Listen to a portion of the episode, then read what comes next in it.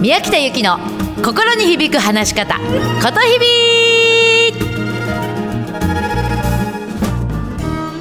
おはようございます。ことひびの宮北由紀です。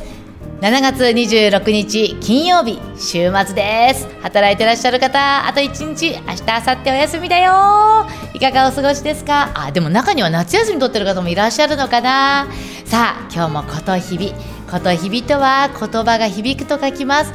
自分に響く言葉でお話をしましょうということでございます。えー、東京でねもう東京じゃないごめんなさい。全国各地でいろいろやってるけれども、うん、私も夏休みはね本当にいろんなとこに行かせていただくんですよ。もう皆さんに自分らしく話をしようね。そのためにはこうだよなんていうことを、えーと、セミナーとか講演で全国各地駆け巡っております。はい皆さんもねぜひこの番組に何かあ質問話し方とかコミュニケーションとか人間関係とか何かあったらいつでも質問をしてくださいね。メールアットマーク 775fm.com でございます。お待ちしています。さあ今日はですね、ちょっと一つ滑舌のお話ですね。あの、これ、うちのレッスン生の方にすごく多くて、ついこの間話をしたんだけれどね、特に日本語ってね、作業とか、は行がね、非常に弱いんですよ。あのー、ちょっと皆さんさ、あのー、声出せる環境だったらばね、集中ってちょっと言ってもらっても集中。言えた？次、手術。手術。うん。あのね、作業ってさしすせその音って、口角が横に行っちゃうのね。なので息がシューシューシューシューすごく漏れやすいの。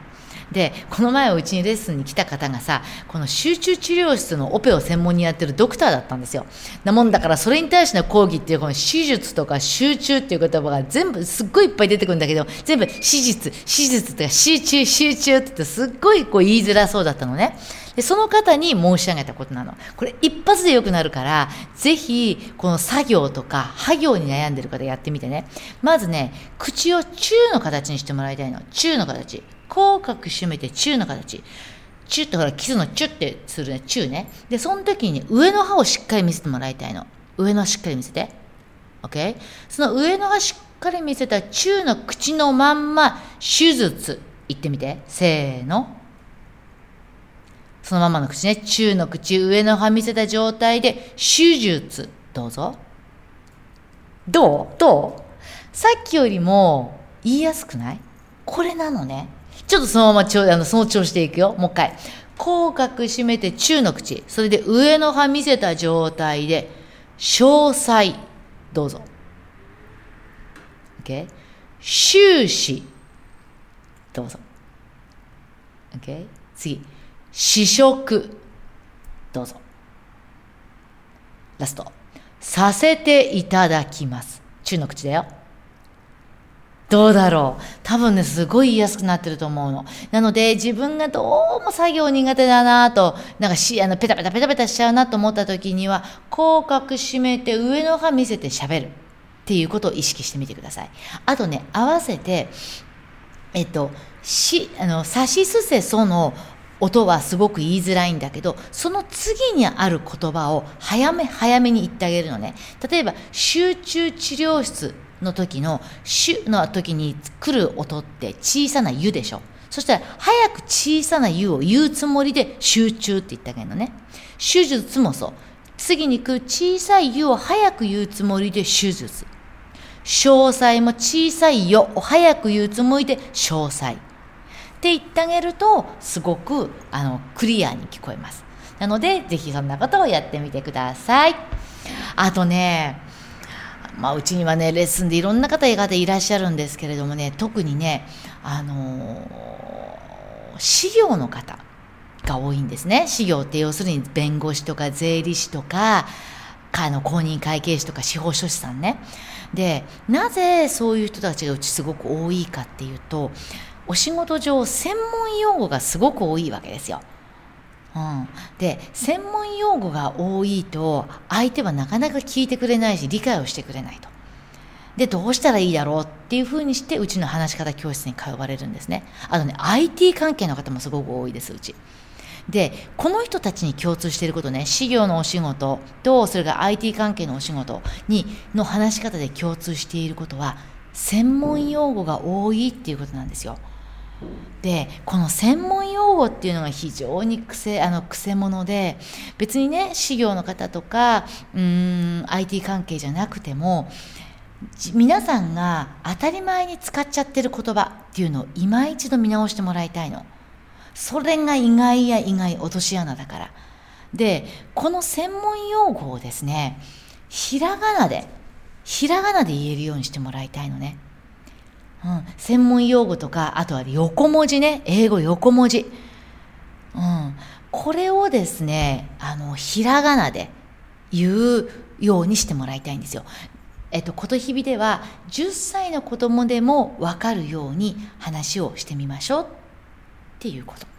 で、よくレッスンでやるんだけどね、自分のお仕事とか自分が何をしている人かってていうのを目の前に10歳の子供がいると思って説明してみよしてみなっていうんですね。うん。そうするとさ、この前さ、うちのね、あの塾生にさ、弁護士さんがいるんだけれども、それ会社、会社を、の、に直接入って、会社を専門にしている、あの、弁護士さんだったんですね。で、あなたのお仕事を10歳の子供に説明してって言ったら、彼悩んだわけですよ。うーんって法人相手にうーんって言って悩んだわけ。その時にうまいこと言ったんですね。その彼が言ったのがね、僕はみんなねお父さんとかお母さん会社に勤めてるでしょってお父さんとかのお母さんの会社が他の会社と喧嘩をしました。で、喧嘩をしてしまった時にお父さんの会社が勝てるようにお手伝いをしているお仕事ですって言ったんですよ。当たりみたいな感じ。すごいわかりやすいみたいな感じですよね。そうやってぜひちょっとひらがなで話す工夫をしてもらいたいんですね。うん。で、あの、ほら、池上彰さんっていらっしゃるでしょ、うん、池上彰さんの話ってすごい分かりやすいじゃない。であの方はもともと子供ニュースをやってましたよね。で子供ニュースってじゃああれ子供対象かっていうともちろん子供も見るんだけど大人も一緒になってみてなるほどねってすごい理解したことってありません？うん、なのでぜひこの池上彰さんの喋りっていうのはものすごい勉強になるから10歳の子供でも分かる言葉で話をしてみて。でちょっときついこと言うと専門用語とか横文字をベラベラベラベラ並べ立てて話をする人って実は物事の本質をよく分かってない人だったりするのね。本当の本当に物事がよく分かっている人は言葉優しいから。うんなので、ぜひあなた自身もひらがなで話せるようにしてみてください。はい。えー、それではですね、最後に、まあ今ね、夏休みを取っている方とか、今週末で、えー、比較的ご家族と一緒に過ごす時間も多いのかなと思って、ちょっとね、ありがとうとごめんなさいのお話をさせてもらいたいのね。よくありがとうとかごめんなさいを言いなさいって言うじゃない。じゃあね、このありがとうってね、面白いもんでね、自分にとって存在が近くなればなるほど例えば親子とか夫婦パートナー仕事の上司とか部下っていう自分にとって関係性が近くなればなるほど遠くなる言葉がありがとうとごめんなさいなんですね。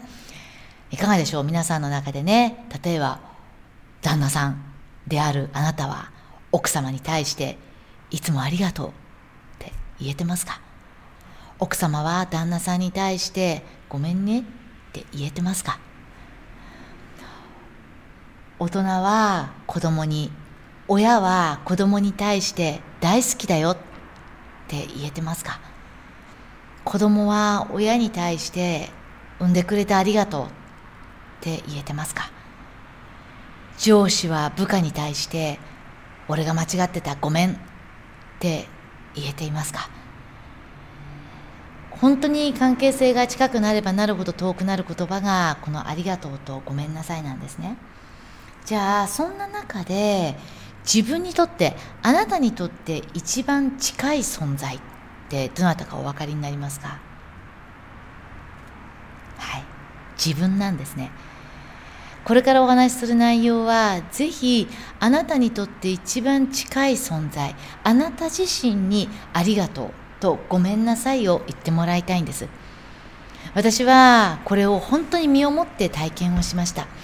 数日前にね、このラジオで私自身が体を壊して左顔の、左のお顔、顔がね、全く動かなくなっちゃった。顔面麻痺をしてしまったお話をしました。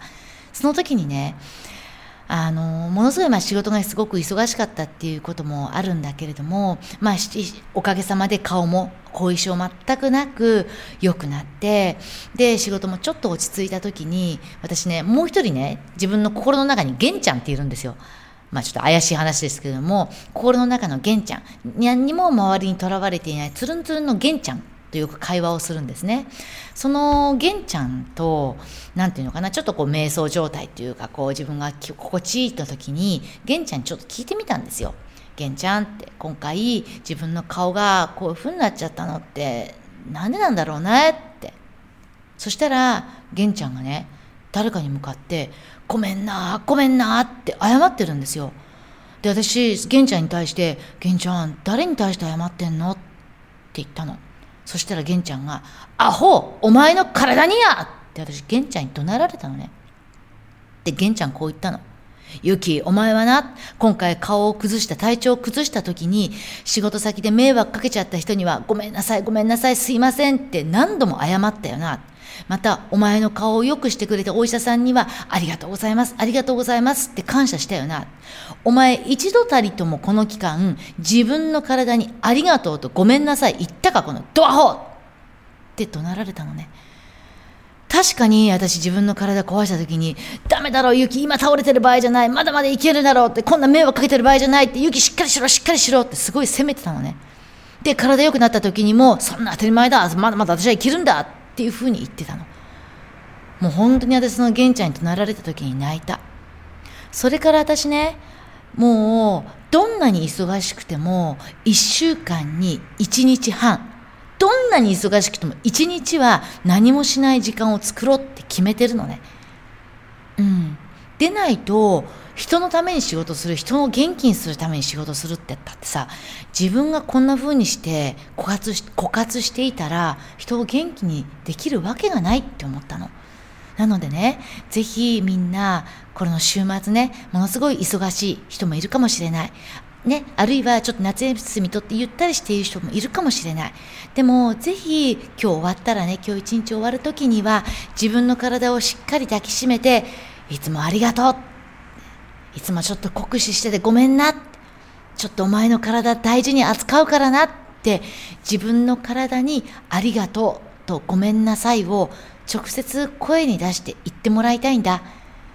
うん。それによって、あなたの心がさらに元気になって満たされて、結果自分らしい表現ができたり、人にも優しくなれたりするから。うん。ぜひこの週末、自分にありがとうとごめんなさいをちょっと抱きしめて言ってみてください。そんなお話でございました。さあ、それでは今日の一曲です。週末の一曲ですね。穴沢祐介、虹の待つ明日へ。どうぞ素敵な週末をお過ごしください。